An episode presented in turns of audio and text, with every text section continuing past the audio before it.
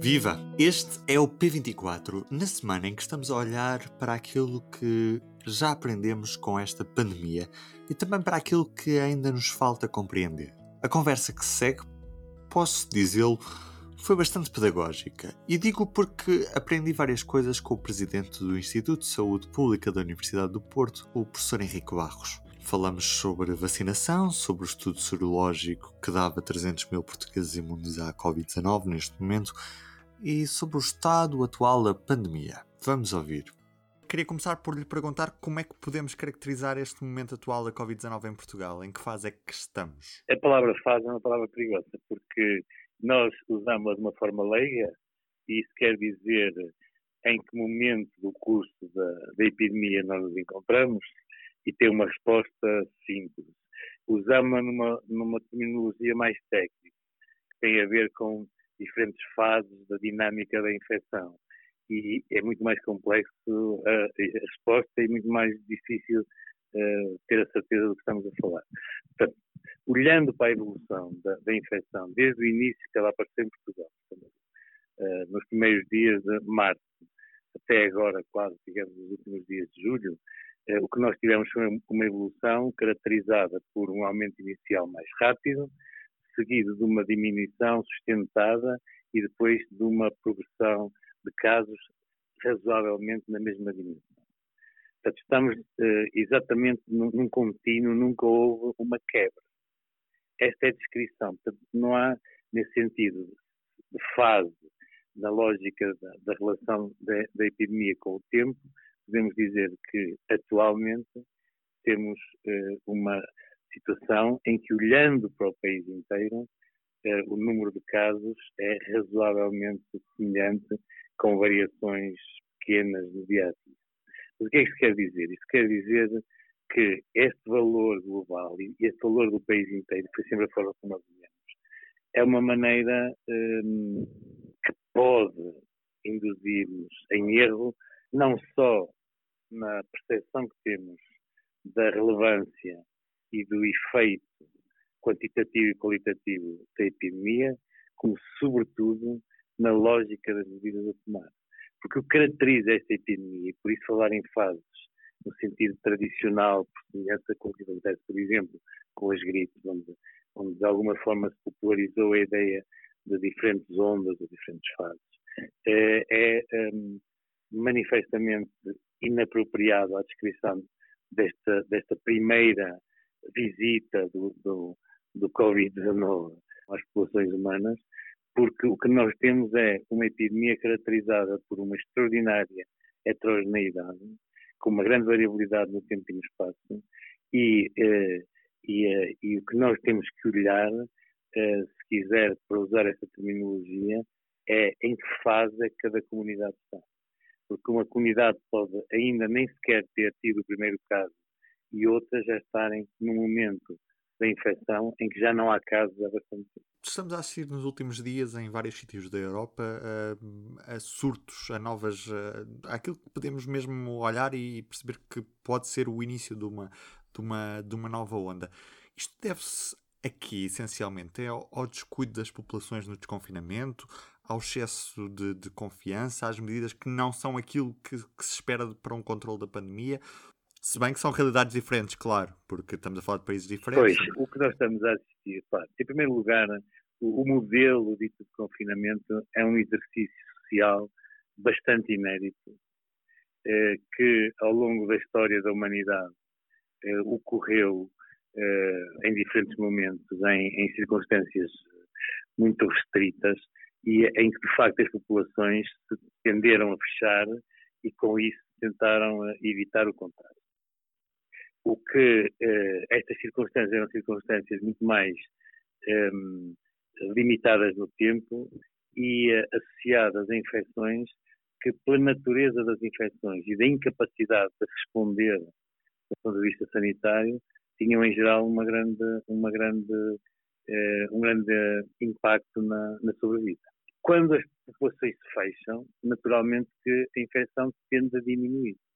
A, a ideia de, de, desconfinar bem ou desconfinar mal é manifestamente uma ideia que, na minha, na minha maneira de ser capaz de ler a, a, lógica de uma, de uma, de uma infecção uh, inapropriada, porque não há maneiras apropriadas de nos fecharmos, porque de sair do, do, do, do fecho do confinamento, uh, porque uh, só seria uma boa saída, se quisermos, de um ponto de vista absolutamente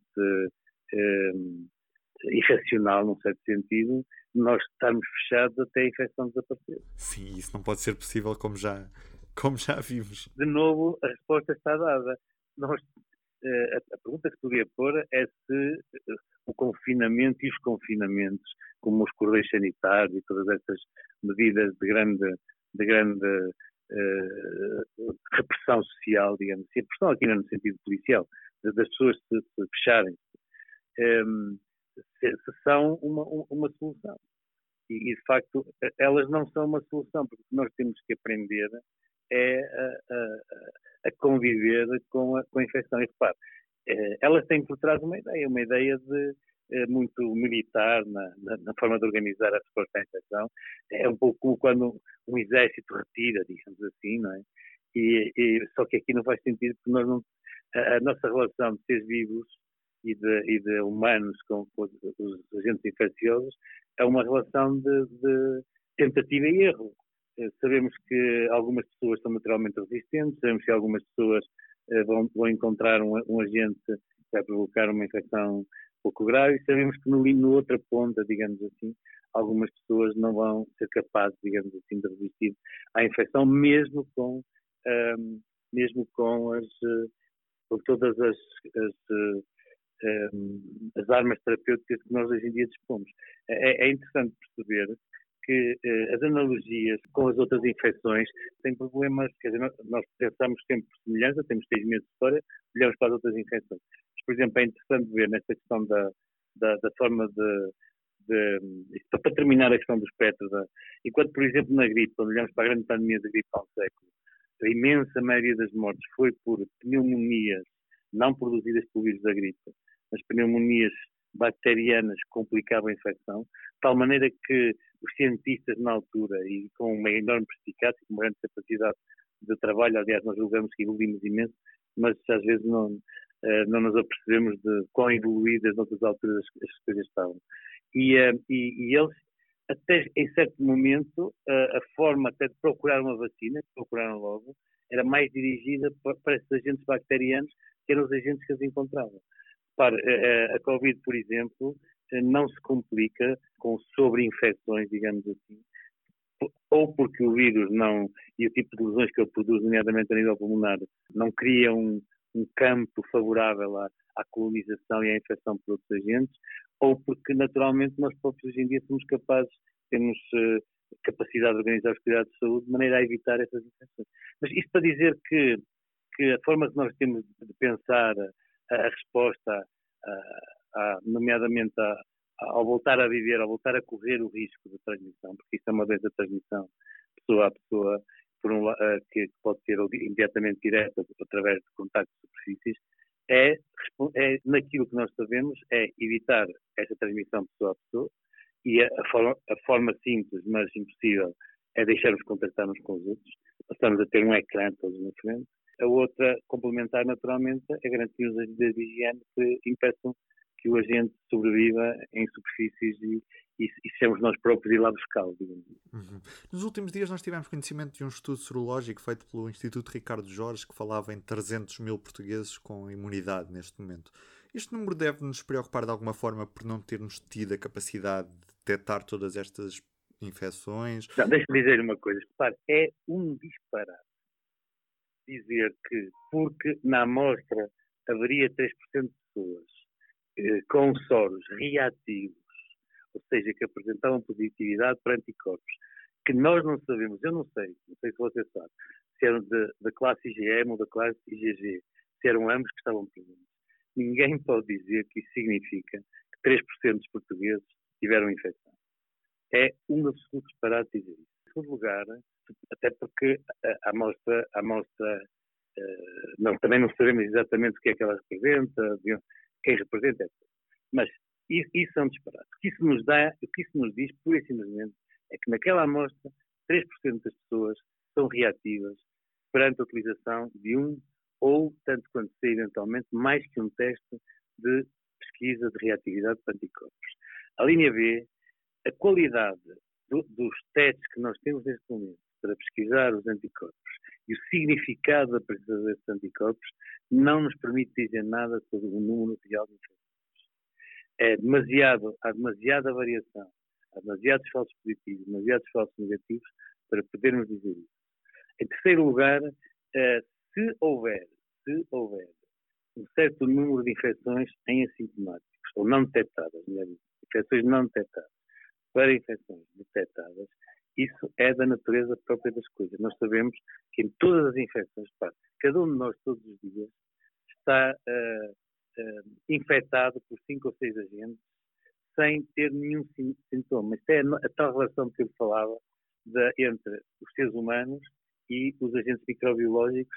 Uh, as pessoas esquecem que a maior parte do nosso, uma boa parte do nosso peso e uma grande parte da nossa superfície são micro-organismos, não somos nós. E, e, e portanto, um, isto também para dizer que pode haver reações cruzadas com alguns desses agentes. Mas é perfeitamente natural que uh, uma, uma, um, determinado número de pessoas uh, e, passe, digamos assim, uh, o período de contacto com o agente infeccioso sem nunca ser capaz de identificar qualquer sintoma ou qualquer sinal específico, de, ou mesmo inespecífico de doença. Deixe-me dar-lhe um exemplo para ver como estes números não podem ser pensados dessa maneira. Os espanhóis fizeram o, o estudo deles com, uh, uh, não sei se conhece o estudo, inicialmente contactaram 90 mil pessoas, 90 mil pessoas, não 2 mil, 90 mil pessoas, um, ehm, aleatoriamente, foram ter com elas e propuseram-lhes fazer o teste. 60 mil pessoas, uh, números aceitaram fazer o teste. Depois, passado algumas semanas, outras 60 mil pessoas, das quais muitas delas eram as mesmas do início, uh, aceitaram repetir o teste. Então, o que é que eles verificaram? Que, de facto, globalmente, cerca de 5% das pessoas apresentavam anticorpos. Uh, em, em, Espanha, se nós fizéssemos esse tipo de relação, um, ehm, o, o, o, número era 10 vezes maior do que os testes tinham sido, do que as pessoas tinham sido diagnosticadas, ou se preferir mais corretamente, as pessoas tinham sido notificadas uh, com a infecção. Mas o que é interessante, e, e, portanto, digamos assim, haveria em cada 10 casos, haveria um caso identificado, 9 casos uh, não identificados, ou até um pouquinho mais, 1 para 10. Uh, mas é curioso ver que nas pessoas que eram inicialmente negativas e depois passaram a positivas, já só havia duas pessoas assintomáticas para uma pessoa sintomática, sabe? Portanto, é que no mesmo grupo de pessoas eu podia dizer que há um caso para 9 ou um caso para 10 eh, não sintomáticos e, e quando as sigo, sigo, ao longo do tempo, já digo, há um caso sintomático para cada dois casos. A maior parte, vai ver que se isto funcionar, como tudo leva a crer que funciona, a gente chegará mais ou menos à conclusão de que haverá um caso sintomático para dois casos não identificados. E porquê é que eles não são identificados? Por duas razões. Uh, porque uh, a maior parte deles são aquilo que nós chamamos tecnicamente sintomáticos, ou seja, têm um sintoma ou dois. E como todos nós temos algumas queixas no dia a dia, uh, não as valorizamos muito. a probabilidade do teste ser positivo nos espanhóis, por exemplo, nas amostras que nós estamos aqui, no Porto, na, nós avaliamos 4.500 pessoas que trabalham na, no ensino superior público. Uh, as, os assintomáticos são os que têm menos infecção identificada, os que tinham um ou dois sintomas estão no meio, e as pessoas que durante o tempo tiveram três ou mais sintomas são têm maior prevalência, maior proporção dos tais anticorpos. Os espanhóis também verificaram isso. Portanto, o que é que isto nos diz fundamentalmente? É que há pessoas que, de facto, ou não têm nenhum sintoma ou têm sintomas que elas não valorizam. E, repare, se as pessoas não valorizam os sintomas, também é difícil uh, irmos atrás delas. Por isso, uh, agora, para responder à sua pergunta, dizer se, se nós podemos fazer mais, um, ehm, claro que nós podemos fazer, sobretudo, uma coisa, que é insistir muito para que as pessoas não desvalorizem os sintomas e, se houver sintomas, sejam investigadas. Mas repare, os testes, os testes serológicos não são bons testes para identificar infecções agudas. São testes para identificar contacto com o agente. Portanto, repare, dizer que neste momento 300 mil portugueses, que é o 3%, contactaram com a gente, ainda, ainda vá que não vá. Dizer que tiveram infecção é manifestamente exagero. E ele propor um, um, cenário hipotético. Imagino que amanhã já havia uma vacina pronta a ser comercializada e a ser distribuída. Imagino que, que, que havia, havia disponibilidade de 10 milhões de vacinas para Portugal. Quantos portugueses é que teriam de ser vacinados para nós estarmos num cenário de imunidade de grupos? Neste momento a resposta honesta é nem ideia. E vou-te explicar porquê. Porque isso também nós sabemos. A proporção de pessoas que têm que estar imunizadas, que é o complemento disto, a proporção de pessoas que podem estar suscetíveis numa população para garantir que a infecção não circula varia da gente para a gente e tem que ver com, um, com a, a, a, reprodução das infecções. Só para ter uma noção, para o sarampo, para nós garantirmos que o vírus do sarampo desapareça, nós temos que ter cerca de 97, 98% da população vacinada. Se nós conseguirmos chegar a 97, 98%, da população do mundo vacinada, o vírus não, não, não, não, é, não é uma questão de deixar de haver sarampo numa comunidade. O vírus desaparece. E repare, por isso é que a desaparecer do mundo, por isso é que é possível controlar infecções em comunidades não é? e elas circular noutras. Sei lá, não há pódio em Portugal há muitos anos, mas continua a haver pódio em muitos lugares do mundo. Sabemos o que eu quero dizer. A, a, a população portuguesa está suficientemente vacinada para, se por acaso o agente reaparecer, alguém o trouxer, por exemplo, para, para Portugal, ele não encontra um número suficiente de chefes. Portanto, um, um, num limite temos o sarampo, o exemplo do sarampo, que é quase 100% da população tem que estar vacinada, que é o que acontecia em Portugal. Por isso é que nós não tínhamos sarampo. O limite mais baixo que nós conhecemos foi o exemplo da varíola.